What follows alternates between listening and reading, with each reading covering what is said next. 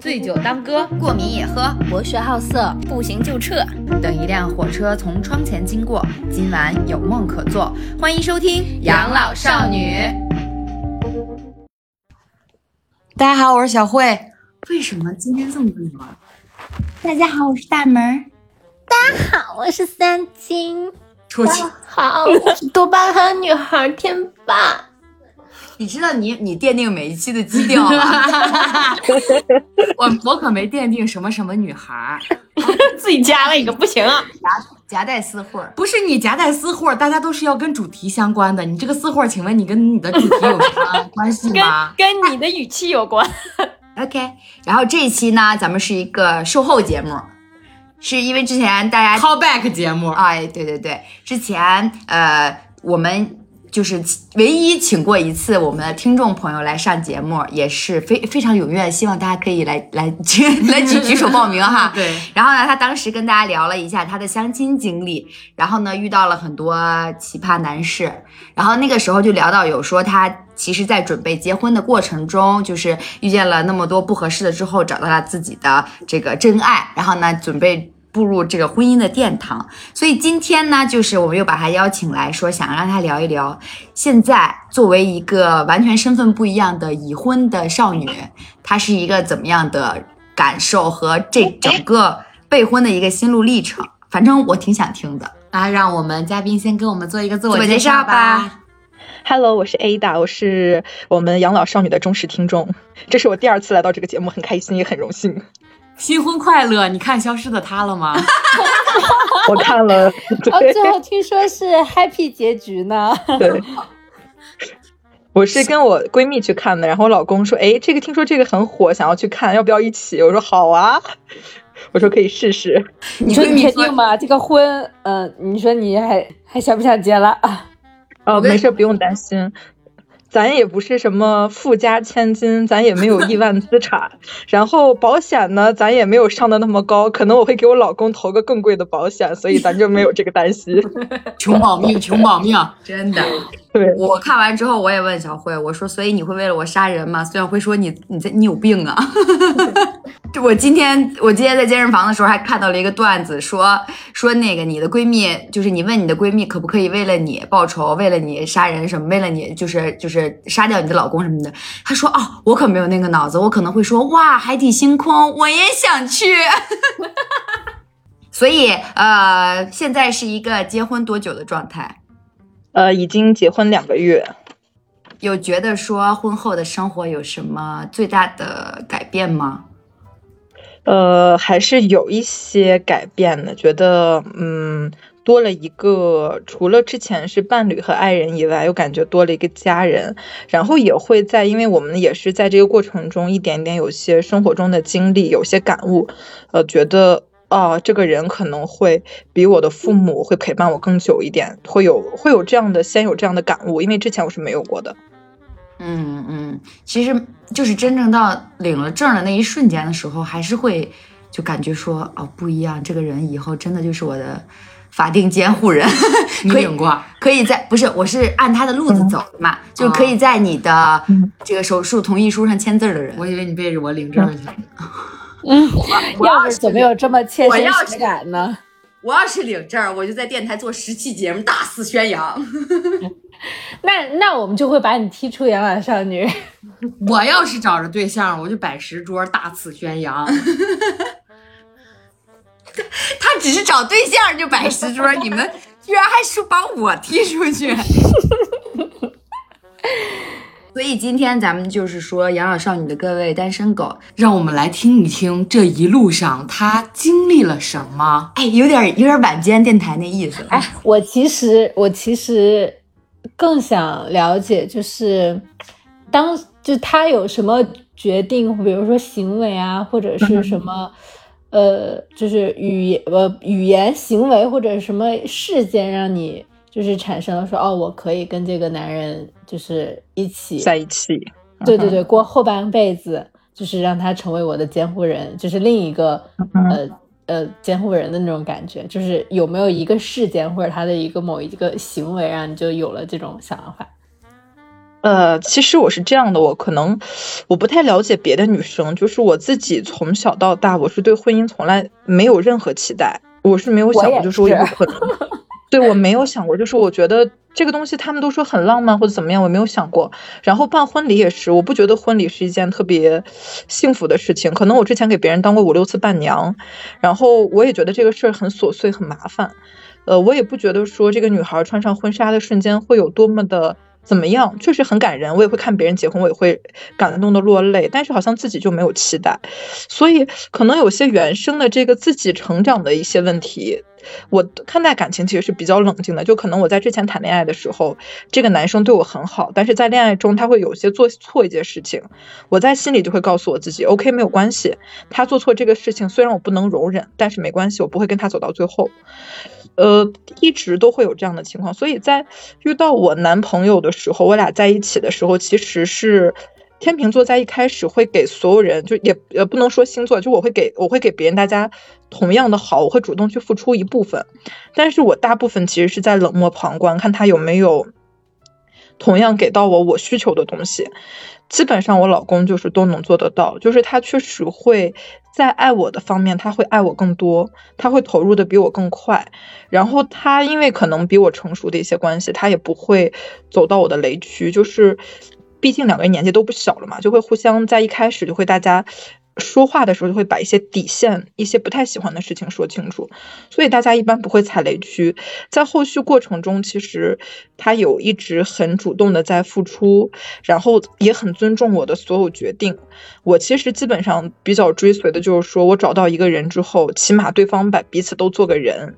你有一些原有的爱好，或者说你有一些原有的一些什么社交方式，或者说你自己，你还能成为你自己。嗯，这个对我来说挺重要的。我俩在相处的这个过程中，他有做到，而且很支持我的决定，所以我觉得在这个过程中是加分项。然后我俩三观是挺一致的，就是我老公是一个，他十九岁就步入社会，就是他步入社会比较早，他很成熟，在这过程中他是一个比较成熟的状态，但是他比较善良，就是。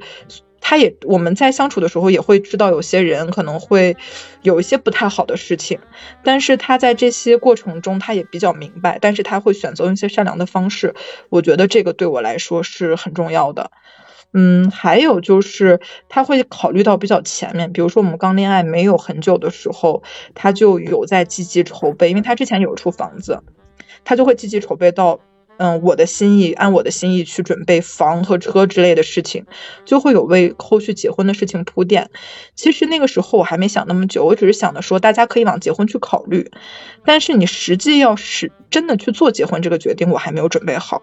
所以相当于是他提前部署了这些，他做的行为又让我觉得我很放心，很加分。呃，我觉得好像未来如果结婚的话，跟他在一起。我好像还能做我自己，我觉得应该也不差。哇，他他他是这个是我听过最中肯的关于你为什么和他结婚的回答。我觉得不是最中肯，最理性的。对，就是就是对我来说很有说服力。我我觉得我觉得我很就是我很感动，且我很觉得，我觉得你们两个就是我觉得你你在我听来，我觉得你可能呃就是。因为我我我我自己来说，因为我我我跟你在说什么？对不起对不起，到底想说什么？你就好像感情更深。你这个事儿吧，咱们就是说啊，就是咱们今天啊，就是怎么说呢？然后啊，我笑死。等一下，因为我之前跟那个那个嘉宾之前是想法是一样的。就是对婚姻没有什么期待嘛，然后且对于这件事情来说，其实比较抵抗。但我觉得我我比较感动一点的理由，你说的是觉得结了婚之后，你还可以继续做自己，且不会比结婚之前更差。我觉得这一点是让我觉得，嗯，一下子戳中了一个点，就觉得蛮好。怎么说呢？就是虽然他在非常理性的分析他为什么要嫁给这个人，但是我还是有一种可恶又被他嗅到了的感觉。就是句句不提爱，句句都是爱。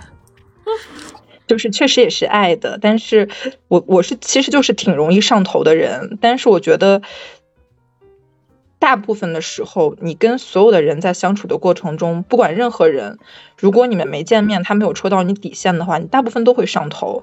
上头是个短过程，但是我觉得长久步入婚姻，要两个人相处，然后。要好几十年，我觉得那是一个需要理性思考的过程。就是你真的觉得你做好准备要走到婚姻这另一个阶段，是跟你完全不同的一个阶段。嗯，我觉得艾达是一个，哎，要是说一个聪明姑娘，感觉我有点就是有嗯有点有点不够格说这种话。但是我真的觉得 她她她知道自己要什么，这个我觉得是这现在最难能可贵的。就是你如果问我，我可能会含糊。就是就是你到底想要什么，或者不是想要达到什么样的一个程度，你才会说选择去结婚？就是你走到那一步，你可能才会跟他一样有如此条理清晰的知道，可能吧，可能就是在就是没到那个程度。对，就不是，就是你还没有 经历过这件事情，所以你没有办法说你经历这件事情是为什么啊，或者当下你在想什么？对，嗯。前人栽树，所以你你们当时就是怎么样一个情况下说，那要不然就咱们结婚吧？是他主动跟你提的吗？从是他主动跟我提的，然后我们领证其实是在去年领的，因为在去年的时候他把他自己的房子卖掉了，然后他想买一个离想买一个我心仪的房子。然后他卖掉房子之前，他做了一个事情，就是他卖掉房子之后，他在房屋这个合同上写了我俩的名字。其实我觉得，因为也都是成年人了，很理性，我觉得他不写我名字是 OK 的。他写我名字，其实对我来说，因为大家也都是懂法的，其实对我来说也没有什么意义。但他这样的，就是他会有一些比较暖心的行为，他在告诉我说他是想跟我走一辈子的，我会觉得 OK。他慢慢对我，他一点一点对我付出的时候，我会觉得我会慢慢卸下心防。就是我大部分时候是在，可能就是我心里表现的我说很爱他，OK 很 OK，但可能心里都一直其实还是挺冷的。但他做的这些事情，就会觉得 OK，他可能是真的在很有有很努力的为我们的未来考虑。他这么认真，那我也会觉得我也会被他感染到，会觉得 OK，我也会慢慢跟他一起起来。他真的好天秤啊，简直就是真的是世界上列一个孙小慧，就是是不是？就是嘴上爱一万分，心里可能就两分。但是如果你爱我一万分啊，我也得爱你 一万分。嗯，就是嘴上爱一万分公平的感觉，对吧？什么？你们是？对，就是要个公平啦，而且还得是你先走出那一步，我才会为你付出同样公平的、同等的价值。所谓天秤座，就是一辈子在追求这个天秤的平衡。对，平衡。嗯。所以你们的人生信条就是平衡。嗯哼。balance 对 OK，然后就 Q 一下，就是结婚之后会有一些很现实的问题，比如说求婚就可以讲一讲了。求婚就不怎么浪漫，我老公是处女座，就是很务实的一个星座，但是其实我也很，我真的非常讨厌。我不知道为什么，就是我很讨厌那种把一大堆人叫在一起求婚的画面。然后大概在我老公要求婚之前，我就知道了，所以我我有很明确的制止他说我不喜欢那种你把所有人都叫过来求婚的行为。他说哦，我也不会这样，就是处女座嘛，就很务实，说我也不会这样，说千万不要，求求了。然后他说 OK，然后他就有一天我在我我们俩在我家吃完了饭，我刚洗完碗，准备两个人。呃，要去做马杀鸡，然后他就突然间提前下楼。我妈说他是惶恐不安了，我也没有发现，就是我也我本身也很大条。呃，后来我就下了楼，然后他就突然间出现，捧了一束花跪到我面前，吓了我一跳。呃，我还内心我的眼前有一个垃圾桶，我们家楼下的就觉得所有的气氛全没。我当时虽然觉得求婚不用那么隆重，但是也不能这么草率。他后来不能在垃圾桶前头求啊，他没看见啊。追求平衡，我的妈呀！对他本来是想在车里求婚的，他没想到我下来太快了，他就出来帮我开门。开门的时候他就拿着花就上来了，我就 OK。然后在这个过程中我就。很不开心嘛，其实，但是我还是保持了天秤座的微笑。最后在回去的路上，我实在气不过，然后我就跟他生气，我说哪有人这样求婚的？我说你真的一点都不浪漫啊！他说要不然我重新求一次，你假装不知道，我明天再求一下。然后我就这种事情，人家跟你说就没有什么意思了嘛。他就说别了吧，就这样吧，好吧。但是我感觉当下你可能觉得很生气，但是过个几年你再回忆的时候，你就会觉得很有趣了。呃不，现在是我吐槽他的这个必杀技。偶尔我们在聊起来求婚的时候，就会说哇，我的求婚可厉害了，可是在垃圾桶前面做的见证。垃圾桶是见证者。对，垃圾桶，那我觉得挺，我觉得挺好的，至少有人跟你求婚呀，是不是小婚？后来，哎，所以那你们现在办那个就是仪式了吗？就是已经办完了，我们是五月八号就是正式办的婚礼。哦。然后在办婚礼之前，你要有些很现实的问题，比如说你有房子、有车子。我俩当时是买了一个新房嘛，所以去年其实因为疫情的原因，一大部分时间是在装新房。然后我们的新房大概是在年底装好的，然后又亮丽亮一晾味儿，又找了人给算了一下好一点的日子，就定在了五月八号。那么我觉得重头戏就来了，我格外非常想听关于前面就是婚姻中最现实的这一趴。我是太多情侣在这一趴的时候崩盘的了。嗯，对。其实我俩比较特殊，我老公是一个人在我我的这个城市待了很久，他是能做到他自己的主的。然后我们家人其实也给我足够的支持，就是我可以做我自己的决定，就是我俩结婚，包括什么都是我俩商议决定后，他说咱俩这样好吗？我觉得 OK，我说那咱俩就结婚，就是我俩决定的，没有任何就是我我家的人或者他家的人。给过参与，然后就比如彩礼和五金，我们这边是比较特殊的地方，就是可能民风还是比较开放，我们这边是不收女生是不收彩礼的，但是一般会给个五金，就是五金给个大概几万啊，或者有钱的会给个十几万，其实就是给一些什么首饰钱或者是婚纱钱。呃，当时我俩因为领了证就有个订婚宴嘛，我在订婚的时候。我在我结婚前是没见过我婆婆的，因为我婆婆在老家是东北的，就是一直没有见过面。因为去年一直疫情，所以我们的见面的方式是那种电视电话会议，就是微信视频。就是这件事情，就是需要他们参与的事情都要电话会议来决定吗？但是其实电话会议只是大家看一看，说你好吗？你好吗？就也没有什么其他的参与，就任何大的事情都是我跟我老公我俩做的决定。然后我们家人对我其实还是非常宽容的，嗯，他俩他我家的人就觉得 OK，我觉得好那就好，其余的这些礼节只要跟别人一样不差就可以。嗯嗯，但我其实是很烦婚礼的，因为我之前总给人做伴娘，就是我会给就是。别人结婚，我完全清楚所有的流程，所以到我结婚的时候，我的伴娘是我两个妹妹，她俩没什么经验。后来我就自己 Q 我结婚的流程，就是我老公进来了，可能在闯门，我说哎，你们要拦住啊，拦住他们给了几个红包，然后可能就要进来。我说那你这些红包不够啊，肯定还要再要啊。然后再要完了之后，他们进来就是男方跟。伴娘都很傻眼，我就说，哎，是不是你们准备的这些游戏可以派上用场了呢？你自己给自己当司仪了，简直！对，就是因为这个流程我很熟，然后又很会弄，我就自己每天自己 Q 流程。但是，所以我就会觉得结婚很麻烦。我刚刚听那个跟就是电话会议跟婆婆见面这个事情，我觉得就是。怎么说呢？就是我感觉是一个时代的产物，就是没有家里人来干涉你的婚姻，对，很幸福。决定真的很幸福，我觉得。而且我觉得对方的家长也足够开明。嗯，对。其实，嗯，对，确实是，就是我俩在我们两个家庭里面都是自己有。完全的话语权，就比如说我要选择他，或者我不选择他，我们家里人都是支持我的。然后再比如说给彩礼五金上，呃，也是就是只要大家一样就可以了。最后其实这个钱也都是我老公，其实他自己自己的那个钱给的我嘛，反正给了我之后，我也没买什么，就是。没买什么首饰，最后就是自己可能买一些比较喜欢的这些衣服啊、包包啊，或者是乱七八糟，怎么反正其实也就是两个人在自己用，也大家当时觉得 OK 说的好，然后就可以。我们家也没有什么就说你非要怎么样，我觉得可能还是我老公也比较好，就是大概这些东西他也都别。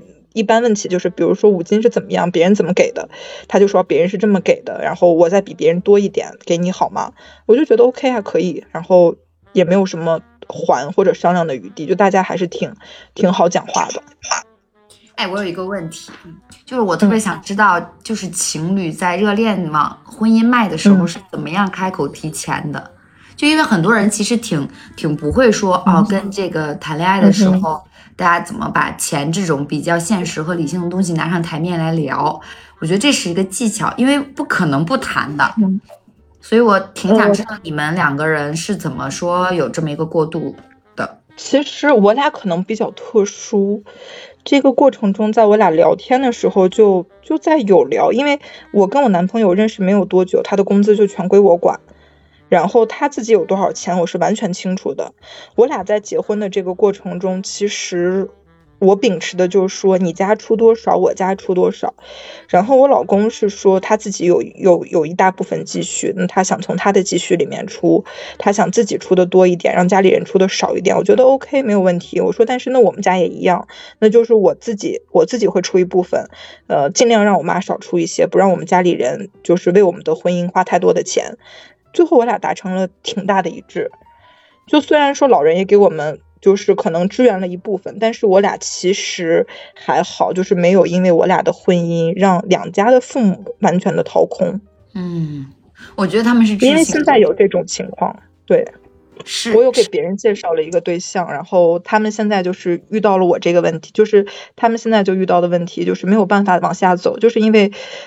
女方跟男方要要男方家所有就是父母的酒席钱全都要回去，他们就没有办法再往下走这一步。但是其实像五金啊、彩礼啊这一些事情，在我俩这儿，我俩当时一开始就沟通好了，基本上我俩没有因为这个事情犯过吵吵。我前段时间听我一个要结婚，就七月份要结婚的一个朋友跟我吐槽，为什么我觉得你真的很幸运呢？就是因为她的婆婆。就会参与她非常多的东西，因为她也是就是从一个地方嫁到另外一个地方，但其实她的老公是从我们的那个城市给她买了房，然后两个人一起过日子嘛。但是她的婚礼是要回男方的老家办的，嗯，然后呢，她妈妈她他们就要选那个办办办办婚礼的酒店，她自己选了一个类似于套房的这么一个房间，但是她婆婆就不行，就不知道为什么不行啊，就是说不行，然后呢。就给他看了一个，呃，就是平常快捷酒店的大床房的房型，然后我这个朋友就非常生气，他说：“你为什么要给我订这样的房间？我看的那个房间也没有贵出去多少钱，而且我的家人还是从外地来了，你就让我爸妈住这种地方。”然后就因为这件事情吵得不可开交，现在都不，现在都没定，现在都不知道继续怎么往下。那男方是什么反应呢？但是她跟她男朋友就很好，就是她男朋友是那种，她会她男朋友会主动的跟她妈妈说说这个婚我就结一次，然后其他的各种细节你就随我来不行吗？其实是在从中调剂的，但我不知道为什么，就是我有的一些朋友会劝她说，如果这个男孩子在妈妈那儿说的太多了，会造成更大的婆媳关系的影响，哈。就是这个男孩子为你出头出多了，他妈妈会更不乐意。那我觉得是要看是什么类型的婆婆吧，就有的就是那种离开儿子不行的那种，就是就是占有型的婆婆，就是我我儿子就是就是我儿子啊，怎么怎么样，就这种肯定可能是他越向着你，他就越越不 OK。嗯，就就是还是要兵来将挡。就他，他当时跟我说，他为什么要跟这个男孩子结婚的原因，就是因为这个男孩子就是跟他是一条心的，嗯，是战友，也也不是说战友吧，就是他男朋友可能也明白，以后要跟他过一辈子的人是他女朋友，嗯，然后也很爱他女朋友吧，可能反正就是说各种事情跟他是一条心的，比如说出了这个事情，他会向他妈妈沟通，寻求解决办法，为了听他女朋友的话，嗯。嗯。那我觉得就可以，两个人是劲儿往一处使的。嗯，为什么大家就是都有这种？对他现在就是到这个婚礼前的这这一趴就开始有点儿，也不是说进行不下去，就是会遇到呃大大小小诸多阻碍，对诸多麻烦，就会觉得心里很不爽，觉得自己没有被重视到。我们我们一见面。就刚坐下，就甚至我们吃烧烤嘛，在河边，然后就甚至那个菜也还没上，刚坐下，衣服都没脱。他说：“我跟你们说，气死我了！”开始吐槽，对，就开始一整个大吐槽。对他其实说到底就是一个态度问题，他觉得自己啊、好像我结一次婚，没有被重视到。对，没有被重视到，就说我的婚礼为什么不能听我的呢？什么大概就是这种感觉。就是想要个体体面面嘛，但是嗯不知道她婆婆为什么在搞这些，而且她婆婆是那种就是啊，我们订这个礼堂吧，我好喜欢这个礼堂，对，就是又不是她婆婆结婚，啊，这个 我觉得最扯了，就是为什么不按照人家新娘，就是新娘新郎自己的意愿来选啊？啊就没法聊啊。整的跟自己结婚似的。无语。我们在结婚上就没有什么之类的问题，因为基本上所有的流程都是我俩自己定的，然后酒店什么的也都是我俩自己选的，因为我俩说的算嘛，所以我俩就会辛苦一点，基本上大事小事都是我俩做的。哎，那所以会觉得说，就是有没有中途有没有产生过不办婚礼的想法呀？嗯，我我一开始其实是想，呃，找个海边，比如说去阿那亚啊之类的，办一个小型的婚礼，叫一些好一点的亲朋好友，然后到那边回来做个答谢宴就好了。但是后来一算成本，确实还挺高的，呃。后来就 OK，那就在本地办个酒席，因为都是收份子嘛，所以哪里都可以。我又对婚礼没有那么多的特别的要求，然后就定的在本地办。我是希望流程越简单越好。如果我比较向往的就是那种在国外办婚礼，呃，我能不能九点多十点起来化妆，不要半夜三点四点？我觉得我真的很崩溃。哦，然后现在年轻人都比较崩溃真的都比较崩对，溃。人国外太婚礼都是救命了下午开始，然后吃晚宴，咱们这可不是一天对吃两场，中午一场，晚上还有一场。在上台的时候，因为我不太喜欢就结婚大家哭哭唧唧在台上哭，我觉得真的是救命。然后为了不让我妈他们上台，然后我老公为了不让他爸他妈上台，我们也各自做了分头的安安慰工作。我们把改口放到了家里面，就劝他们说我们不用上台，没有关系，我们流程要简单一点。这个过程我俩各自劝，也劝了好好费劲的，就是因为双方父母真的很想上台。我真的很救命，对，我也是，我完全理解他说的这种感受，我真的很救命，因为我就是一个不想办婚礼的人，嗯哼，因为我觉得这个事情费钱、费时、费力、费心，我感受不到任何一点浪漫与美好。呃，确实不会，但是你你有的时候是因为家里人开心嘛，所以你觉得 OK，到最后的时候，就一开始你婚礼你会考虑说我要放什么音乐，然后我可能要什么样的这种的婚婚礼现场的布置，呃，或者说是我要怎么样放喜糖或者蛋糕，到最后没事儿没事儿没事儿，你定就行。我们家里人跟我说这个怎么弄，没事儿你定就行，你说 OK 就 OK，没关系，我我不挑的，因为你 就是事儿原来太多了，婚礼你根本就顾不过来。对，就原来感觉婚礼是、就是很美好的一件事情，后来就会被这些琐碎的细枝末节折磨到，它只是一个流程罢了。嗯对，然后我们俩其实，在婚礼已经很简化了。我们上台的时候，基本上就是，呃，互相说了一个誓词。然后我的婚礼的创意点是因为我让狗狗去送的戒指，就因为要狗狗送戒指这个事情，我们家还引发了一场，就是也不能说讨，也不能说争论，引发了一场讨论。大家觉得狗不可控制，然后觉得这个狗送婚戒，万一它不受控了之后不得体怎么办？就是会有诸多顾虑，大家会把这个事情上升到很高的、很高的高度，然后就觉得呃救命！但是最后还是按我的意愿来了，我给他们一些解决方案，然后挨个去说服大家。因为在你婚结婚的时候，你有各种的人去插手你的婚礼去帮忙，那你要说服到每一个长辈，天呐，救命！真的救命！我现在就而且我这边还好，我老公他，因为我老公是自己在这边嘛，相当于他这边只有同事和朋友，他家人都不在这边。然后他家的讲究其实结婚蛮多的，最后大家都来都是来找，就是让他做什么，大家又没有办法找别人，就只能找我老公。所以我老公结婚前几天，一个人瘦了估计有快十几斤。嗯，我要结婚，我想瘦十几斤，我可以筹备。就我你可以，你可以不必结婚，你去做那个婚礼那个那个流程的那个统筹人就行了。但是我还挺喜欢婚礼流程统筹人的，因为他们一般化妆师啊之类的都有很多这种婚礼的瓜，我特别喜欢吃瓜。也很喜欢吃瓜。对，充分发挥我们八卦的这个，对，就感觉啊，要能在一线吃瓜，好开心啊！这他们会有什么瓜呢？我想知道。你比如说结婚当天，大家因为这个彩礼不合啊，或者给的钱不合不下车的啊，或者说是就是也大无非都是因为钱嘛。其实说来说去，可能就是因为前期大家可能就会有些不愉快。那么在结婚的时候，有的时候女方会额外提出一些一些要求，男方会没有准备。那么有的时候就会一来气，大家就就就不结了。这样的事情还蛮多的。嗯，别说结婚了，拍婚纱照都会。这个确实，拍婚纱我知道有拍婚纱照就是生气不拍了的。对。我还有知道一个拍婚纱照的一个，当时也是因为这个照片，最后要女方可能会想要多多多多多打几张，多 P 多美图几张，男方可能没有让，最后女方一生气，把所有图片都 P 了，但是把男生全 P 掉了，最后成了一个自己的写真。哇，好酷啊！就是在厦门，是真是，真牛啊！我自己经历还是挺顺，因为我不是很喜欢拍照，就是我很喜欢玩，所以我拍婚纱照是为了玩。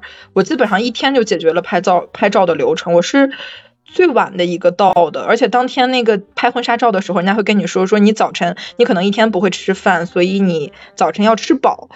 我真的很认真。我在结婚，我在来之，我在我们是在青岛拍的婚纱照。我在去之前就吃蛮多的，然后当天我还吃了俩汉堡，就是别人都是饿的在那儿坐不住，因为我们同时化妆有好几个新娘，就大家都饿的说啊，我好几天没吃饭了，我终于今天呃拍完照可以好好吃饭了。我撑的坐不住，我连那个婚纱都穿不进去。还好还好，婚纱后边是系带儿的，可灵活。对对对，但是我之前前一天其实是有选了一些款式的。他说哦，你你大概报下身身高体重三围，我给你留一下。最后有一个黑色的那个婚纱，然后就换就换掉了，就换掉一个绷抽绳的那种。我笑死，然后我们也是这么可爱。然后我也是第一个回去的，就我一看照片，OK，因为我自己其实还挺喜欢拍照啊、P 图这一类的。我看有几个照片能 P 得出来，OK OK，就这样吧。然后能 P 能 P 能 P 能 P 能 P，对对，就觉得你真的很救命，因为你要笑一天。你拍婚纱照，我已经选的就是不是那种。特别多的那种，我只选了五套。我当时我笑了一天，我已经要崩溃了，你知道吗？我选的是标准的套餐，就是那种一般大家都是这这个套餐数的。我是去的最晚的一个，回来的最早的一个。我们当时八点的时候，我们连照片都选完了，他们有的人还没回来呢。哇，那真的照一天照片也太崩溃了。呱呱，嘘，苹果苹果苹果是这种类型，救命！我那我。我，你你，我觉得你老公应该很爱你这种性格，就是，他也很省事儿，他也很快乐，对对。可能兴趣点我不在这边吧，我的兴趣点可能就比如说我要狗狗送戒指这个事情，我也没有跟他商量，就说我想要，我也想要那个，呃，小动物，我想要咱家的狗狗去送戒指，他就 OK 可以啊。然后后来就我妈他们在反驳说不可以，万一狗狗不受控怎么办？然后我就又回去，我俩又商讨方案，又去说服他。就一基本上他在我有一些我觉得我要做的时候，他也拦不住我，他也不会拦，他就会去跟我一起想办法。狗狗送戒指这个事情完美成功了吗？完美成功，到时候给你发个视频可以，我发给大门儿。嗯哼，看，对，不过最后是在我弟弟领的上面上去的，他表现的特别好。是提前训练了很多次吗？就是彩排了很多次，就前一天去踩了几下排就还好。因为我家其实是有四只苏木，就是我们分别是弟弟妹妹在养，然后我们选了一只比较那种，呃，怎么说呢，就比较喜欢 social 的那种的狗，然后上台就它表现的也非常的，对对对，嗯，我觉得牧羊犬完全。我觉得牧羊犬的话，完全不用担心它会出问题啊。反正狗是狗，牧羊犬是牧羊犬。嗯，也不是。比如说我自己养的那个，我家的狗是一定不会上台，因为我家的狗胆子很小，它是个小姑娘。还有一只狗呢，是我家狗的儿子，那个狗就是太疯狂了，就是它控制，它上台了之后，谁都控制不住它。哦，一个是我想到了一个是优秀的是备选。一个是 I，一个是猛毅。对，梦一最后最后选了一个比较中中中庸一点的，就是能社交不至于社恐，但是又能端庄大方出席大场合的狗。对，好难选，还好你的选择多。还好你有四只对。是的，哎，突然想到，如果可以用狗送戒指的话，用猫是不是也行啊？猫是不是猫是不行，猫不行。我可以给你送，啊你多加钱啊！？OK，这话不知道怎么接了。嗯，很难接。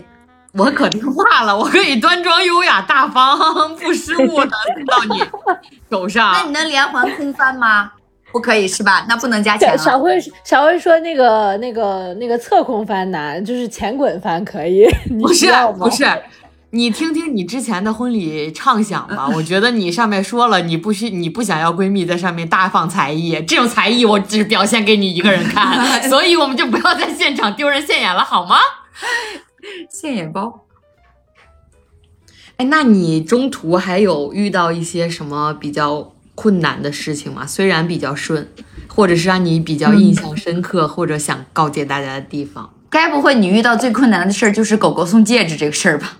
也不是，就是其实你把大家把钱这些东西谈好了之后，别的事情就是人嘛，就是可能呃他家多少人啊，我家多少人啊，接送啊这些家里内部的事情，然后家里会因为就是可能这个娶亲随便一个点，就比如说可能你接亲的人要喝多少酒，娶亲的人要喝多少酒，随便你挑出任何一个小点，大家都可能会引发一场争执和讨论，每一个事项。因为可能我家是比较特殊，我家的亲戚比较多，然后大家也都很热情的来帮忙，所以最后就是每一个小点可能大家都会讨论，最后索性就是所有大家这些讨论的话题我都不参与。当我看大家准备要面红耳赤开始争论的时候，我就直接开溜了。然后我老公也是这样，我俩在这个结婚备婚的过程，除了他，我俩是各自协调各自的家庭，就是如果协调不了的，那我俩就去沟通，然后其余的就是各家管各家，我不会去插手他的事情，他也不要插手我的事情。哦，我觉得这个挺好的。这个是你们不约而同吗？还是说提前？提前说好的，也大家就会提前讲，就是你家来了人，你管你家，我管我家。那么大家在这个过程中都是第一次办婚礼，谁都没有过经历，婚礼不会有完美的婚礼，所以我们也不要求完美的婚礼，大家不要找事儿就可以，只要大家。按照正常的礼仪和流程来就 OK，然后我们还专门找了一个就是三方的，他一般结婚不会有个什么总管啊，或者是就这个总的这个管理人，就是你整套婚礼的流程这样的都会包含。我们两家都没有出人，我们最后是从外面呃花钱雇了一个这么一个人来做的，他就会站在三方的三方的角度，很客观的替我们省掉非常多的麻烦。哇，嗯，然后我们我俩都觉得这样很好。那这个这个人先他是你是怎么找到他的呢？是礼婚礼策划就会有这个服务吗？呃，对，是婚庆公司推荐的。哦，嗯，我可以因为，本来是可能这个做主总管的，要么就是男方家亲戚，要么就是女方家亲戚，但是大家这种亲戚的关系难免会偏私，他不会很客观的去讲一些问题，所以我们就索性咱俩谁都别找，从外面找一个人，外面说的这个人他客观一点，按大家约定俗成的来，就是两家我们也是跟两家总管都说好，谁都别挑事儿，嗯，就 OK 了。嗯哼。哎，那他是收收钱的那个吗？他不是吧？呃，他是收钱的，他是花我们是花钱雇的这个人。啊，不是，就是他是嗯会在婚礼门口儿 坐着收不是不是礼金的吗？那个是叫吧祭礼，呃，不是，哦那个是叫祭礼，就是会收钱的，是一般你们两家雇的这些亲，就是好友啊或者亲朋啊，给帮着代收的。他不哦管这些，他只管整个流程，就是接亲、送亲怎么娶、怎么送，然后结婚的流程是怎么样的。大家比如说你结婚的时候可能会给一些钱，会给现场会带一些钱，那这个钱会怎么给？那么你接亲送亲的路线要怎么选？那么在接亲的这个仪，在这个结婚的仪式上，整体仪式是什么样的一个流程，他都会负责一些。导演，总导演，嗯，对，差不多。就是他要他要把所有部门都协调好，然后最终让这个东西完美呈现。嗯，我觉得就是结婚的时候，我的化妆师跟我说了一句话，我觉得特别的中肯，就是在结婚这个事情上，不要吝啬花钱，就是要让专业的人干专业的事情。没错，会节省很多麻烦。嗯，对。嗯哼，要是不想花钱的话，就别办。不想花钱，我觉得，哎呀，怎么说呢？我觉得就是花钱买买舒买舒买舒心。嗯，就看情况了，因为我们就是怕两家父母或者家里人会打吵吵，因为结婚的事儿犯不痛快。因为其实婚姻只是两个人结婚相处的开始。包括彩礼也好，婚姻也好，或者说是婚礼也好，然后房和车也好，这些都是你们两个人要相伴一起的第一步。如果不是原则性的问题，就这个东西你觉得没有伤害到你的伤害到你的感情，没有触碰到你的底线，那我觉得没有因为这些没有必要因为这些事情伤感情。那在一开始它可能会发生的时候，我们就可以去规避掉这些问题。你应该你应该出个教科书，对吧？反正我结婚好多这些东西都是这样的，这也是我妈跟我说的。我妈说，其实有的时候没有必要因为这些伤感情。呃，我觉得也是。但是你比如说对我来说，可能在结婚我结婚的过程中，我想要选一个这样的酒店。我可能男方家要让我选另外的一个酒店，我不会迁怒于我的婆婆，我只会迁怒于我的老公。那你到底让不让我选？你要让我选呢，OK，那我们就做后续的事情。如果你不让我选，这样的事情我一般会积累个量，一二三。如果他连续三个事情都觉得我触碰到底线，那我就不会再跟他考虑结婚的事情。哇哦，就是又通透了一些，真的又通透了一些，每天都会都会学到一些知识。就是看你委屈不委屈，可能有的时候你有的人会无所谓，但是可能你对这个东西很 care，那你就告诉他，我想要这样，这是我的要求，我对结婚的要求可能就这几个，我希望你可以满足我，然后大家可以提前去沟通。那如果在对方明明了解你需求的情况下还拒绝你，那你就要考虑你要不要跟这个人共度终生了，可能这只是个开始，你后续会委屈更多。对对，不要受委屈。对，是的。但这只适合就是大家是平等婚姻的情况下。如果你这人就是你找了一个人就非常的怎么样，就是就是因为他的家世或者他非常有钱，那就另当别论了。对，那那他们的烦恼就不是这些了，可能就是其他的。对，烦恼就是怎么样花对方的钱，对，消失的他，怎么样让对方消失？哎，真好，我我感觉他在我恐婚恐育的路上。稍微平复了一下我的我的担忧和心情，嗯，是可以商量的，因为你选择的恋人是你熟悉和了解的。那么在你俩往后走的过程中，一定会出现各种问题。那你们要去做的不是说责备问题的出生，而是两个人责备这个问题的发生，而是两个人去解决问题。那么在解决的时候，也给大家一些机会和告诉大家彼此的需求。那么如果大家在明白彼此需求的情况下，还漠视你、无视你的需求，那你就要考虑。如果是有个两次，我一般是给自己设定三次嘛。如果你到三次之后，你要可以再考虑你这个关系要不要再继续。嗯，每个人的线都不太一样，可以了解一下。这就是基本上我自己的一个状态。哎，那所以你，我还我我还有个问题啊。所以你领证的那一天，你有找一个什么叫现在叫什么领证什么跟跟拍还是什么？没有，因为我领证的时候是疫情，我当时刚刚被集中隔离放出来，放出来了之后，当时还很有意思，就是我老公的户口在我们这个地方，当时领证没有领成，我俩上午去了，只是我们一般领证不都会有很多亲朋好友大家一起去嘛，拿着鲜花什么的一起拍，呃，当时我俩就是我俩带着我妹妹，然后上午的时候，因为她的户口问题没有领成，我们下午又。走了一些这些就是各个部门的这种的沟通和协调，还有一些就是这些咨询。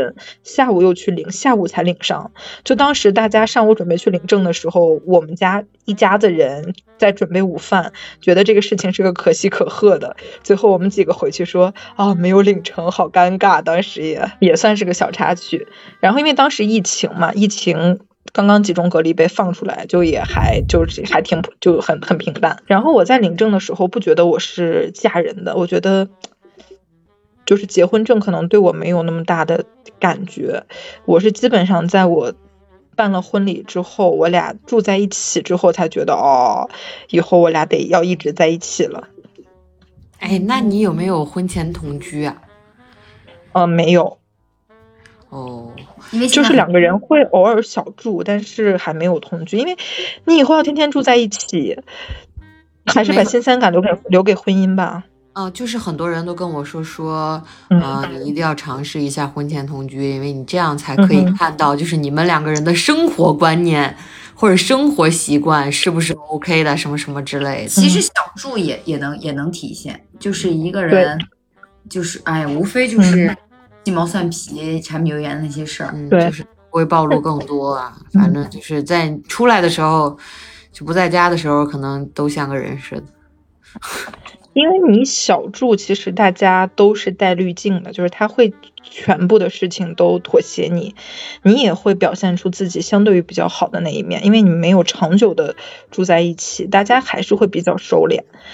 呃，对，可是我是想到，因为你结婚之后两个人会天天住在一起，太久，我是真的不太想婚前就是每天都跟他在一起，我觉得很痛苦耶，还是珍惜一些自己 自由的生活。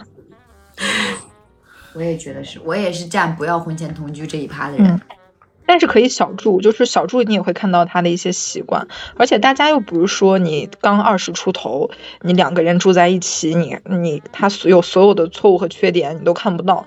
基本上现在你跟别人住在一起，他有一些什么毛病，你也大概会了解一些，心里有个预期，就看他这个毛病会不会触碰到你的底线，你觉得 OK 自己可以接受就没什么问题。哎，但就比是如我老公打呼嘛，嗯哼。啊，你接着说。嗯，我老公就打呼打的很厉害，就是我我我他打呼噜完全不影响我睡觉。啊，你是习惯了还是听不到？我不知道，就是比如说我之前跟别人，就是比如之前我跟我妈或者有偶尔就是什么在一起，他们打呼噜我还会醒，会把他们推醒。但我跟我老公在一起住，他打呼噜我有时候会醒，但是根本不影响我睡眠，天作神奇的，真的是，啊，就不太理解，就是真的是有时候会很神奇这些事情。缘妙不可言。对，你要是之前我觉得谁能影响我的睡眠，简直太可恶了，我一定不能为任何人牺牲掉我的睡眠。后来觉得好像打呼噜也不太影响我睡眠，也没关系。对，好的，学到了，知道了。哇哦，这打呼噜啊，听声还带挑人的。就还挺奇怪的。对，又被他秀了一波。又被他秀了。不是不是，这也不就是可能到时候你觉得有些东西你不能适应，最后两个人在一起长久相处的时候，你觉得也 OK。啊，我突然想到了一个，就是那个说，呃，一对老老夫妻嘛，然后那个丈夫就一直打呼噜，然后呃他他去世了之后，然后那个哎是对吧？呃，对他那个老婆，然后听不到他呼噜声，就一直还反而睡不着了。嗯我妈难不成是这种爱情？我妈就是这种状态，她不一定是，就是很神，就是我我妈我爸也是打呼噜巨响，就是整个家都在震的那种响。当然我是因为我睡眠奇好，所以我无所谓，嗯我只要睡着了，我什么都听不见。我妈妈呢，本身就是我们一家的睡眠都奇好啊，这是前提。嗯我妈呢，就是也是可以睡着的，但是她夸张到现在就是属于一个，如果我爸比方说就是值班啊或者怎么样，就是没有回来，或者他俩吵架了，然后分分开房间睡，我爸我妈因为我不在家嘛，我妈去我那屋睡的话，他会把门打开，就是为了听见我爸打呼噜的声音。嗯哼，就是如果听不到的话，他就他也不会睡不着，但他会睡不安心，他半夜会醒，他必须要半夜醒的时候能听到哦，我爸在打呼噜，他就觉得很安心。嗯，那我爸我妈跟我聊这个事儿的时候，他虽然是以一种就是骂骂咧咧，然后就是那种、就是那种吐槽的方式跟我说的时候，但是我当时心情就是要要要，你们秀了一波。真的就是那种，就是句就是那种句句不提爱，啊妈句句都是爱，就那种感觉。就人家可能也没觉得在跟你秀，但是你就是，哎，就听不了这种甜度的东西，很神奇。希望大家都能够找到一个能睡到一起的人。对，哎，睡眠习惯很重要的，我觉得。对是。嗯，而且如果睡不到一起的话，那怎么过到一起呢？嗯，还得吃到一起。我这 睡到一起有多重要的含义？对，只有你脏，别人都没想那么多，别人都别人想了都不 说。不是，你说不是睡，这很重要的，好吧？这真的是夫妻生活和谐的一一一很重要的一点。对，那请问你们怎么样？我们还不错，对，还不错，有点害羞，怎么？嗯，你近期有什么计划吗？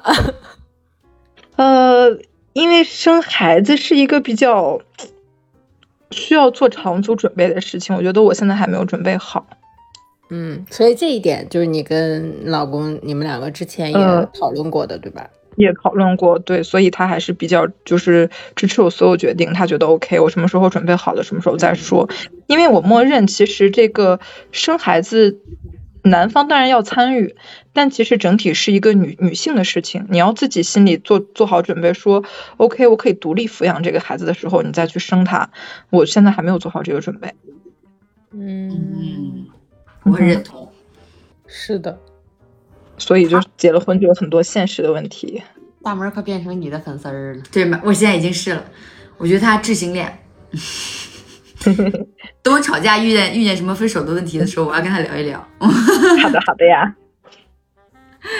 然后，像结婚的时候，其实我一直特别想做一个，就是婚礼的那个晚上的 party，就是闹洞房嘛。一般大家会闹洞房，然后我就想在外面找一个好点的，就是什么，找一个好点的地方，然后请个乐队呀，弄点烧烤啊，大家唱唱歌、跳跳舞。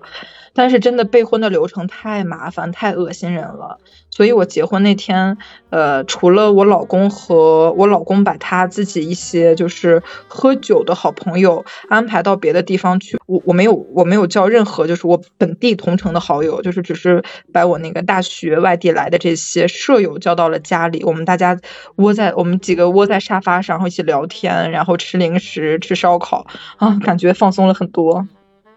感觉感觉又像回到了单身生活，是吧？不，因为其实你是想搞一个就是很大的那种 party，然后有乐队啊，有烧烤啊之类的。最后你备婚备的真的是行行行，随便随便。最后就是能不能不弄，就是大家因为你嗯做晚宴的时候，肯定会有很多人会喝酒，这是不能避免的。我又不想就是说大家喝酒的时候，呃。过量，就是不想他这个事情发生，所以最后就索性要喝酒的人，你们就大家去玩儿去喝，我们给买单，然后我只把我想和围在身边的那些人，我们在一起聊聊天，我就觉得 OK 挺不错的。哇，他跟我他跟我担忧的角度完全不一样。之前聊那个婚礼的时候，就是心目中的婚礼，我也是聊到了 after party 这这这一层，但是我当时的担忧完全是只只是想说啊，如果大家都没有办，就如果朋友都是爱的话，就没有人上台跳舞和唱歌，这整个场面就会很尬。我当时只在担忧这个。哎，你一说喝酒的时候大家会丧德性，我突然觉得哦，这个事情好像更严重。就会变恶心了这个事情。对，就本来一个很好，然后很放松、很 chill 的事情，就让它变成了一个很恶心。然后我可能多年想之后想起来那天夜晚，我会更恶心的这么一个事还。反胃的一个事儿。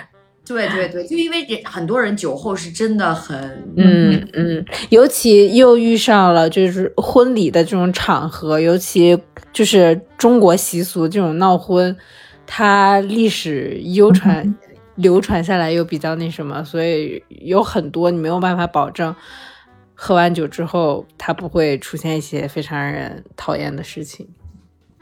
但我之前有参加过，就是一个巴厘岛的婚礼，然后大家的晚宴去的亲朋好友就都是很真心的人，然后喝的东西也都是什么香槟红酒，就是度数也不高，大家也都喝连微醺的状态都喝不到，那个状态就大家都挺开心的，就新郎新娘一迎场，然后大家会他会挑几个就是比较热络气氛的人去上去跳跳舞啊、唱唱歌啊之类的，整个氛围我觉得是非常融洽和美好的。但是到我自己的时候，我其实就是嫌麻烦，还有就是你其实很实际的，就是说你那天可能闹洞房的人，除了你的亲朋好友，会有一些人来帮忙的那些人，那么他们其实已经很辛苦，而且有的时候这些人是你未必他是可控的，所以大家可能就会给你开一些玩笑之类的，你也不能在结婚当天骂人吧。你也不能说别人开的玩笑你开不起，别人就会觉得说啊你怎么开不起玩笑？但是我确实有在结婚当天之前跟我跟我的家里人，还有跟我老公，包括跟我老公的家里人都有表达过我的意思，就是结婚那天大家开普通的玩笑可以，如果过了我的界，我照骂不误。所以我是把话说在前面的，所以他们在找那些人来帮忙的时候，他们都有说说啊，呃，女方家有这些要求，所以大家玩什么玩什么东西的时候都别太过分。我自己对我妹妹他们也是说，就他们玩的一些什么伴娘游戏，我也都是把关的。我觉得 OK，大家小玩小闹怡情是没有问题的，但是没有必要把这个场面弄得很难堪。嗯嗯哼，他为什么做事情这么有条理？你是做什么职业的？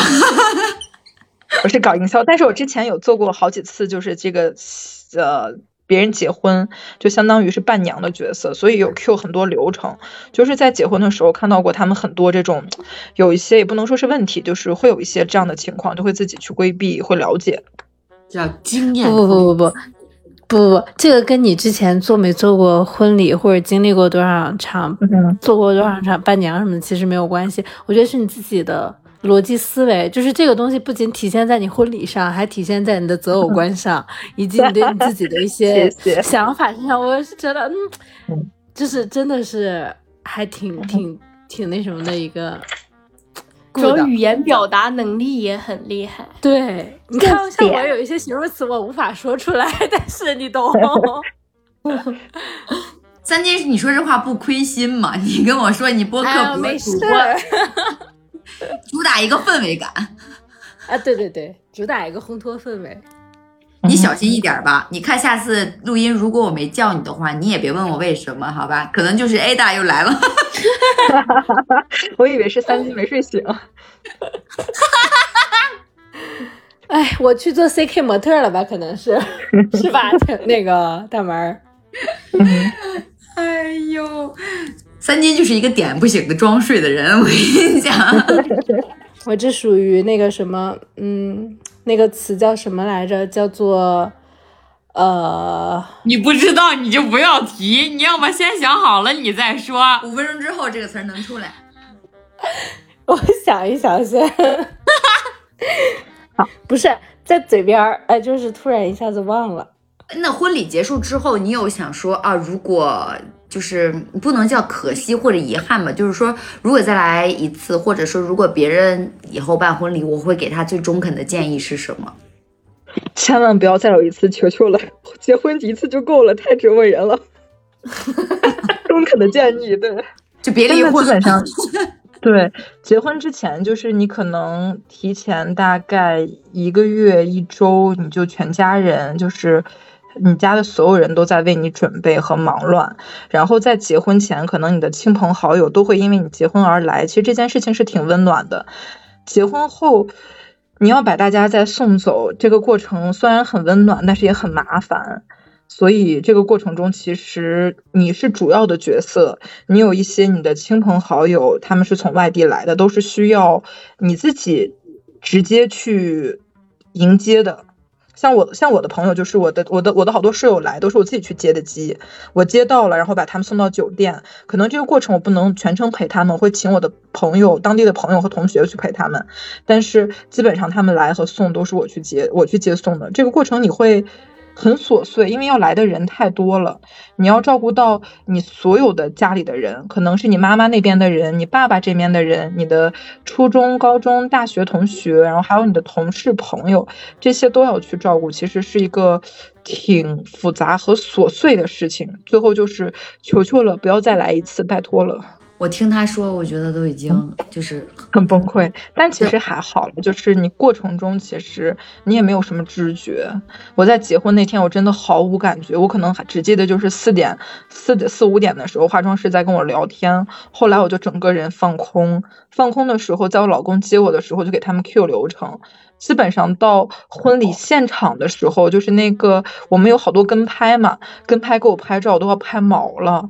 因为他各种角度给我拍，让我一直笑，我都笑不出来，我都僵了，就跟拍婚纱照似的。最后我就是求求了，别拍我了，拍我老公，我就把我就把我老公推出去，让他们拍我老公，我就在底下坐着等。对，然后上台的时候，其实我老公很紧张，因为他忘记了结婚彩排的所有流程，但是我也不记得了。可是我那个时候我就觉得我好像还整个人放空的状态还挺自然的，所以最后。就是我基本上也没有什么感觉，就是没有无，就是没有任何感觉，就结束了我这个婚礼的这个仪式。我笑死了，他刚刚说那个，反正你也不会有知觉。对，真的毫无波澜，就是你内心一点波澜都没有。因为我有写誓词嘛，我觉得我写的誓词我还挺精心，而且呃很用心的去写，我还担心会哭，其实根本就没有什么感觉，就是可。可平淡了，你就只会在那个时候觉得，嗯，我的声音好不好听呀？哎，我有没有很美呀？对我得站得直一点，就根本忽略了对面的人。还有就是，老娘绝对不能在台上哭，要不然拍出来照片太丑了。对，但是还是我是因为我妹妹给我送戒指，我妹妹给我去送那个。呃，送我妹是给我送什么？哦，送捧花，我把我的捧花送给我妹妹，然后我俩就经常抱头痛哭，就是因为我跟我我的妹妹感情很深，我俩经常会有一些特别的节点，很重大的事情会互相抱头痛哭，所以那天我俩的底线就是不要哭好吗？不要哭。最后把捧花给我妹妹的时候，我还准备了很长的话，因为我妹妹是不想结婚的。然后我也是说，觉得这个捧花给他，并不是给他结婚的压力，是想给他一个好运气，希望我的好运能伴着他，然后让他也有一个好的运气和好的未来。但在说这些话的时候，我觉得我当时也有一点哽咽，所以我就只大概说了，呃，就是把我的意思表达清楚就可以了。然后在我妹妹在跟我说这个话的时候，她也没有过度的煽情，只是小煽情。但是我俩最后还是默默的流下了两行眼泪。嗯，对，所以我就戳我的不是我老公，是我妹妹。所以我觉得结婚的时候不能安排什么姐妹情演讲这一趴。但是我俩已经提前已经准备的很生硬了，你知道吧？就是已经。很官方了，就是基基本上把你的情绪已经抛在后面，大家就在履行这么个流程，也互相提前告诉大家说不要哭好吗？最后还是在那个情况下挺动容的，哎，气氛已经烘到那儿了，嗯，这主要就是没烘托什么气氛，然后两个人就感情上来了，就也很尴尬，对，就这感性的一面，然后结婚之后。我们婚礼就挺顺利的结束了。结束了之后，我们就婚礼仪式一结束，我跟我老公就分别去送各自的亲友，因为他有他的家人要走，我有我的那个亲朋好友要走，所以我俩各自开车去互相跑机场、跑火车站。呃，等到我们回门的时候，我们才就算是第三天嘛，就回回门宴，属于回门的时候，属于所有的事情全部告终。然后我们当天吃完午饭之后，我们就去蜜月旅行。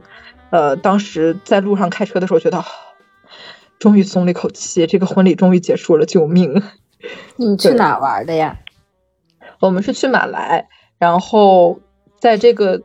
度蜜月的过程中，就发生了两件事情，其实还是对我感觉挺大的。第一就是说，我们有次在吉隆坡租了个车去还车的时候，他柜台没人，但是我们还车的地方是在机场，所以我们当时航班我们提前去，大概提前预留了两个小时还车，但他那个机场的柜台没人去对接，所以你车就还不了，还不了之后就影响了我们后续赶飞机。然后怎么说呢？我的流程是很顺的那种，而且我经常有的时候会有一些问题，就是我会卡点，就是我可能这个东西是三点发生的，我会提求提前预留那么一两个小时，我会做一个备案，但是我可以允许它中间出现变故，但是我不允许这个事情，呃，就是我可以允许它这个过程中出现问题，但是我不能允许这个结果不对。那天影响到我们那个航班，就是相当于影响到我的结果，所以那个气我就气不顺。我在当时就很失控，就是我觉得怎么能这样？这简直就是旅行攻略的耻辱，你知道吗？就已经上升到这个。后来在我比较不理智的时候，我老公还是挺理智的，就是他一边劝我，然后他也不怎么敢管我，就是我我会在那个状态下，就是人在那个状态下就是六亲不认，那个就是我六亲不认的状态。就是他就一开始就是只是安慰我，然后坐在我旁边，然后后来看我好一点就。会找些自己的问题，说，哎，要是我早一点可能就好点，因为你明明知道跟他没有什么关系，所以你也就会消消气。后来他就很理性的给我一些备选方案，就说我们可以，呃，换成明天的机票，然后我们今天先住在，就在再在这边再住一天。呃，当时其实你那个劲儿过来之后也就好了，但是会觉得在这个事情过程中。呃，对方见到我就是六亲不认的样子，他还觉得 OK，对我自己是他是有办法治我的，我觉得这个我很我我我很吃。对，就是你不稳定的时候，他能够情绪稳定的去处理这个事情，并且安抚你，就是要当就是这就是那个之前聊过很久的一个话题，就是伴侣的情绪稳定是很重要的。对，是。然后在那个过程我就好过来，我就 OK 了。因为之前其实也会有这样的情况，但是我从来没有一个结果是会出问题，就是不达我预期的，没有过，这就是第一次，所以我就会特别失控。然后后来我们是在槟城，也是在之后有一天晚上，我们做完马杀鸡，吃了海鲜，大概回到民宿的时候是一点多，我我一摸兜，我钥匙丢了。然后当时是大概一点半，我们身上就大概只有个几百块，然后有一张银行卡，然后手机电也不多。最后又当时已经因为一点多一点半了，就是你也联系不到房东，然后你也没有护照，你就没有办法去做任何事情。我当时就很执着，就要找钥匙，我就觉得这个钥匙我只去了这几几几个地方，我然后我只打了三次车，我的钥匙肯定是在这些地方，我就要找钥匙。后来我老公就说。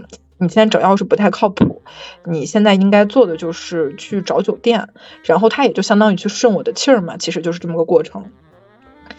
呃，这个钥匙是在我身上的，就是全程都在我这里，就是丢确实是我的责任。然后后来我们也处理了这个问题，就是我们找到一个酒店，然后两个人呃住在了一起。在住在一起的时候，其实我还是内心有点惴惴不安的，因为你毕竟没有拿护照，没有任何东西，然后两个人这样的。出来住，呃，解决方案其实你也了解，就是说明天无非是让房东把锁撬开了，或者再找把钥匙，多花点钱嘛。但是当时那个劲儿就是有点翻不过来，翻不过来的时候就会自己胡思乱想，然后想一些有的没的。但是在那个过程中，我觉得我很感动的，就是说我老公在从头到尾他没有说过我一句说这个东西你有不对，或者表现过不耐烦，或者对我有指责，他没有。然后他是很积极的去帮我处理问题，然后比如说当时我很执着于我就要找钥匙，我觉得钥匙不可能丢，要丢肯定是丢在出丢在我们打的车上了，我要联系这个呃打车的这个司机，然后他当时就说，因为已经很晚了，现在你联系也不太现实，我们先找一个落脚的地方吧，因为毕竟你在夜晚去找钥匙其实不太可能，他能把这个事情去处理，我觉得对我来说是比较好的。然后那天晚上他睡着了，其实我没睡着，我就觉得，其实之前有的时候也不仅仅是旅行，在生活中也会有一些事情会让你觉得，你面对问题的时候是你一个人去承担和面对的。你有些话可能不能跟父母说，你也不能跟亲友说，嗯，你遇到一些苦楚可能都要自己去承担。然后在那一天，在那一瞬间，我觉得，哦，我身边这个人是可以去帮我分担一些问题的，他能很正面的去引导我。我觉得他是我的家人和亲人，在那一瞬间，我就半夜突然间觉得特别感动。就他在旁边睡觉，然后我自己感动的什么都不行了，已经，很搞笑，对。就是戏很多，我哭了。刚刚他刚刚讲的这个，我觉得我觉得真的很重要。嗯，但是如果他要是在过程中指责我一句或者怎么样，我可能不会说什么，但是我可能会慢慢的会去记恨他。这样的行为多了，会慢慢记恨他，给他扣分。对，就是会减分。然后，但是他这样做了之后，我就觉得哦，好加分。后来我在旅行第二，在第二天的时候，就是我们正常进到民宿之后，我就把这个事情告诉他，我说，我觉得你昨天那样做特别好，我觉得。因为你让我真的感觉到我有被支持，然后你是一个做事情很理智、能够帮助我的这么这么一个角色。我觉得在这个过程中，我又感觉到被爱，就是他给我这个正面的感觉，会赶紧回馈到他，然后也会不停的给他重复这个感觉。他就很理智的就说啊，因为已经这样了，去指责你也解决不了任何问题啊，所以就就就肯定是要解决问题嘛。就是从理性上都是这样子，但是大家遇到问题的时候，难免会抱怨。所以我也会觉得他这次对我很好。那么下次如果他做错误的事情的时候，我可能也会对他多宽容一点。我觉得，我觉得，我觉得艾拉最棒的一点就是他什么都可以说。她不会把这个事情放在我心里说憋着我不讲。我希望你能来懂我或者怎么样，而是说，如果你你做的这个事情我觉得很好，我很开心，我觉得感受到被爱了，那我就告诉你，你这件事情做得很好，我很开心。如果你这事情做的不好，那我就告诉你说，啊，这个事情可能不行，你踩了我底线，或者我提前告诉你，你怎样做才会踩我底线，你不要这样做。我觉得这个是，这个是。很多女孩都没有的，就包括我，我现在就在学习这个事情。我在谈这个男朋友之前，所有的男朋友我都是属于那种，我不知道是不是土象星座的问题，就是很闷，就是遇见所有的问题，我都会自己先在心里解，就是先盘算或解决，然后找到这个解决方案，然后最后怎么怎么样。如果在我心里还没有消化的这个过程中，他做出了什么举动是很减分的，那完蛋了，那就是分手。然后就是会在心里有一个非常长的漫长过程，然后也不不不想去跟对方沟通，也不想去了解对方到底是怎么想的，所以我当时就觉得说这个是我最大的问题。所以在谈这次恋爱的时候，我也是在一开始时候就直截了当说说我有这个问题，我很想改正这个问题，但是我知道我不是一时半刻可以改正的，所以我就是我我我真的很被你这个特质吸引，就我觉得跟这种人在一起。会比跟我这样子的人在一起会会放松，会会会开心很多。我觉得啊，就是这是我一直对自己不是很满意的点，就是我对朋友不会这样，但我一谈恋爱就这样，我不知道为什么，就很奇怪。因为朋友是可以宽容或者怎么样的，大家关系好就离得近一点，关系不好可能会离得远一点。但是亲密关系是你天天都要去遇到的。那这是我其实这两件事情都是我出的问题，我老公对我的宽容。有的时候我老公比如说有些问题，我也会跟他生气。就有次举个例子，我我我之前跟我老公刚约会的时候，我是非常。爱吃的一个人，就是我对饮食有极高的要求，我吃不了太多，但是我很馋，所以我吃的东西一定要打我口味，合我心意。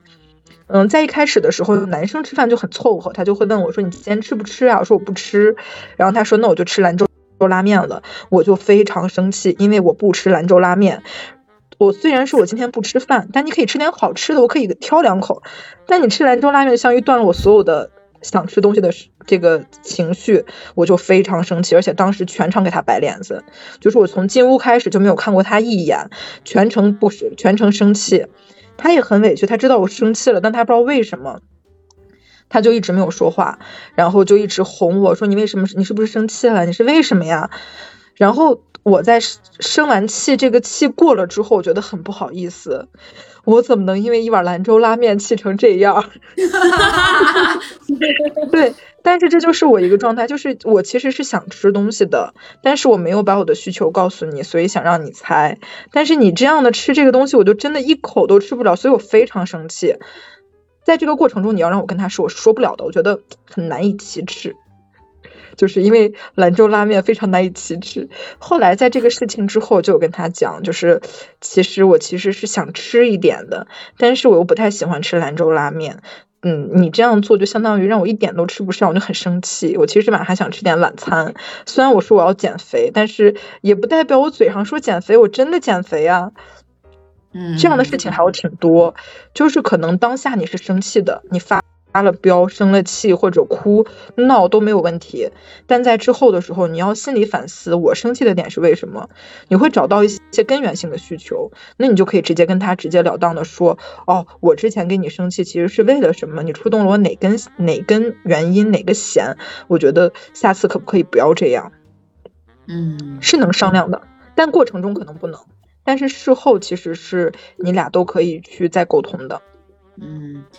而且其实我还有一个点，就属于我当下是，我一我也我，因为我我是一个冷战高手，就是我我是可以完全不跟你讲话，我生气我完全可以不跟你讲话，然后我还会给你甩脸子，就你不要想在我这得到半半刻的温柔是不可能的，我冷战很厉害的。然后呢，但是我其实我冷战是有两个原因，一是因为我真的很生气，我不想理你，你也不要在我这找任何存在感。但是如果你真的不理我，我就更生气，然后我的冷战就会升级，然后呢，我就会说，我就会会我如果当时说话的话，我就会说一些非常不好听的话。但我这个人是非常忌讳语言的力量的，就是我知道语言是伤人伤的最狠的那种。就是你虽然你说了这个不好听的话，你可能后面道歉说不是我本意，我是生气气昏头了，但是那个针就一直扎在人的心里，就是你跟谁都是一样，不管是亲亲友还是爱人都是一样的。所以我冷战就是我不不讲话，就是因为我觉得我不想让我当刻的。感当刻的那个情绪伤害到对方，但是嗯这个东西你又没办法，就你你在气头上，你又没办法跟他说啊，我就是为了不不想伤害你，我不跟你讲这些话，我觉得很扯。所以有一段时间我我也很矛盾，所以我就哎，反正慢慢来，哎，无所谓了，就这吧。我想想我是怎么遇到这样的问题啊？不是我，就比如说他把我气的我感觉我要死要活的时候，我就感觉我真的已经很生气，马上就要说出伤害他的话的时候，就说你先不要跟我说话，先我冷静冷静，然后我先自己冷静了再说，因为结婚了之后，可能两个人想的关系就是长久关系，不是短暂的说恋爱的关系，因为你恋爱是可以分手的。但是你结婚的话，如果离婚的，不管说成本高还是怎么样，大家结婚的目的都不是为了离婚的，所以你就会理智的考虑一下，就 OK。我很生气，我也很想骂他，我可能会骂的很难听，大概你自己要说什么话，其实自己心里都有数，这个话对他的伤害有多大，你自己也完全清楚。我就会冷静下来，就你不要跟我说话，我现在不想跟你说话，我说我说不出话，我气死了。然后等你缓过来之后，你是该怎么说？你情绪过了这个劲儿之后，你就会缓和一些。那些你觉得很伤害他的话，你就会不说，你就会挑一些不那么伤害他的话去讲。嗯，所以这也是，就我听了这么多，我觉得真正值得学习学习的一点是。你要正视你自己的需求，对，然后你不要羞于把需求说出口，不管你是一个怎样的需求，不管是前面说就是问题前置，还是吵完再说，就是你要正视自个儿的需求，就是不管是情感需求还是现实上面的，就是把钱拿出来讲，我觉得都不要，都不要去说羞于张口。就他会，他会很明确的告诉你我在意的点是什么，我的需求点是什么。嗯，这才是一段健康的智性恋。嗯，就是你在择偶的时候，你找任何一个人，都是希望你把对方当成一个人看，对方把你当成一个人看。那么在彼此相爱的话，感情尊重的情况下，大家会去满足对方的需求。首先，你对方。不能无底线的需求，就我什么都想要，你什么都要听我的那种，太不现实了，那样的感情不会长久。那么在你有一些基础的底线的时候，如果对方还去碰你的底线，还这种的话，那你就要考虑这个感情要不要再继续。很难有人能考虑清楚了之后，然后决定不继续。恋爱脑嘛，恋爱脑都要都要。我觉得不是不是不是恋爱脑的问题，就是很难与习惯割舍。其实。呃，怎么说呢？我觉得我结婚之后没有什么变化，但是我的家里人和同事都觉得我结婚之后有变得更温柔一些。然后可能这就是呃，我俩在婚姻中他给我的一些比较正向的感觉。那么我老公其实他之前脾气挺暴的，然后他基本上没有跟我发过脾气，就是因为他生气的点不是我生气的点。然后他每次生气我都能把他安抚下来，就还挺好，挺好哄的。呃。所以他现在也就生气少一点了，两个人在相处的过程中还是有在往好的方面去走的。健康的恋爱关系让你变成更好的自己。嗯，其实怎么说呢？就是在结婚的时候，我也跟我妈说，我说婚姻这个东西吧，就是大家每个人结婚都不是为了离婚，但是如果有些事情不能接受，我说现在的这个。呃，小朋友也没有必要要忍耐，我觉得这个东西不行，我肯定不会太坚持。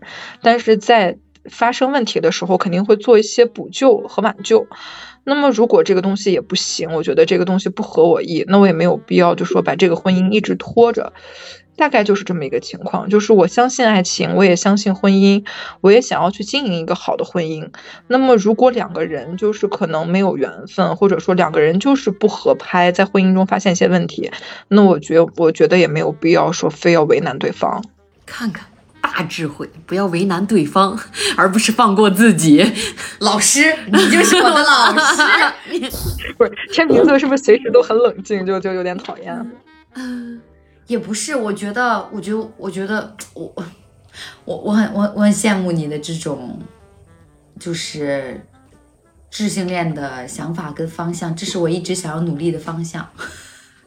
可能是比较悲观吧，我觉得我可能是把所有的悲观的东西放在前面，所以我就会去往好的方面去经营。有的时候可能我就会把一些，像我跟我老公，其实在是我俩日常相处的时候，也会互相说，哎，谁谁谁怎么样，这家有什么什么问题，那个情侣有什么什么问题。在说别人的时候，我俩就会自己商量，如果我们遇到这个问题，我们会怎么怎么处理。就包括出轨啊这种的，就是我老公是之前谈过女朋友被绿过的，然后他就特别讨厌，就是女生绿他，就绿他是他的底线。那我觉得 OK 的，那我直我我就会直接跟他说 OK，我知道这个事情是你的底线，所以我不会去挑战。我如果突破了这个底线，我知道我面对的是什么东西。但是如果我觉得可能就说咱俩不相爱了或者怎么样，我相中别人了，我也会提前告诉你 OK，我不爱你了。我喜欢别人了，我觉得这个人就是我愿意破碎家庭，抛夫弃子，然后什么吃怎么样，什么跟家里去去跟所有的家里去长辈去讲也好，我就要跟他在一起。我说那我我就会我会去这样做。只能说是一个理性的人遇见了一个讲理的人，然后于是有了一段幸福的婚姻。哎呀，对的人对对对。真的合拍也很重要了，真的，这是你应得的，老师，应得的，活该你有婚结，活该你幸福。没事没事，你会都幸福的，因为大家慢慢可能年纪就是你在随着岁数长的时候，就是自己的不停在变化。然后现在我们其实也结婚两个月了嘛。我结婚之后，我妈他们就很担，因为我跟我妈他们就住前后小区很近。我妈觉得她可能会对我们的婚姻看手比较多，我妈就去度，我妈就跟我姥姥去度假去了，就他们在外面度假到今天刚刚回来。然后这个过程中，就我跟我老公，我俩每天在一起，两个人一起什么做做饭啊，然后一起生活，觉得嗯，新婚燕尔还是比较幸福的，就是觉得每天有个人陪伴，然后这个人什么时候都在，呃，还是觉得体验到了就是新婚的快乐。所以因为一开始我觉得挺恐怖的，你知道吗？我觉得哇，如果两个人结婚，互相。背对背玩手机，那简直太恐怖了！我在结婚之前，我好恐惧这个，你知道吗？后来我觉得还行啊，习惯了，嗯，没关系啊，大家开心就好啊。之前我真的好，因为我听过有听过你们讲，就是播客尤其是这样子，我当时也觉得真的有段时间我觉得很恐怖，就两个人结婚，可能大家晚上就会各玩各的手机。但是其实你想一想，你跟你别的亲朋好友，可能大家在一起玩完了之后，也是背对背玩手机啊，就也 OK，常态。对。但有段时间不能接受，觉得挺恐怖的。家庭观念我觉得好重要啊，就是他之所以有如此强大的一个智性恋的信心，是因为其实。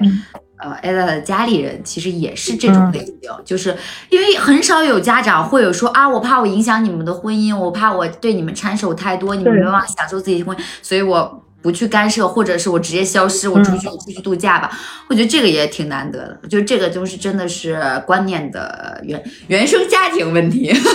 对对对，好了，这就是我今天的那个呃分享的我的婚姻生活，然后希望大家都可以呃选择到自己喜欢的伴侣，然后步入新的生活。那我们就祝我们的嘉宾艾达这个新婚快乐，长长久久，永远快乐。对对对，我觉得艾达可以以后可以再跟我们聊一些这个感情话题的。这个节目，我觉得你准备备孕的时候再来通知我们一声。好的，好的，可以经常 call back，用我们用我们的电台记录你的幸福生活。谢谢。哎，那么我们今天的节目就是这样啦，也希望大家都能有美好的感情。再次感谢我们的嘉宾艾达。如果其他听众朋友如果有什么啊小故事想跟我们的分享的话，也可以跟我们联系。哎，拜拜，拜拜，好，拜拜，拜拜。